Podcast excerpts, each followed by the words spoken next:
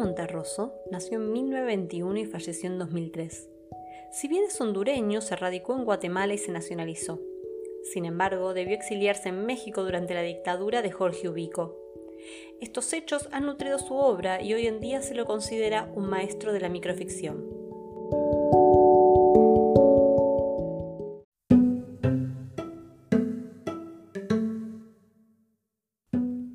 La oveja negra. En un lejano país existió hace muchos años una oveja negra. Fue fusilada. Un siglo después, el rebaño arrepentido le levantó una estatua ecuestre que quedó muy bien en el parque. Así, en lo sucesivo, cada vez que aparecían ovejas negras eran rápidamente pasadas por las armas para que las futuras generaciones de ovejas comunes y corrientes pudieran ejercitarse también en la escultura.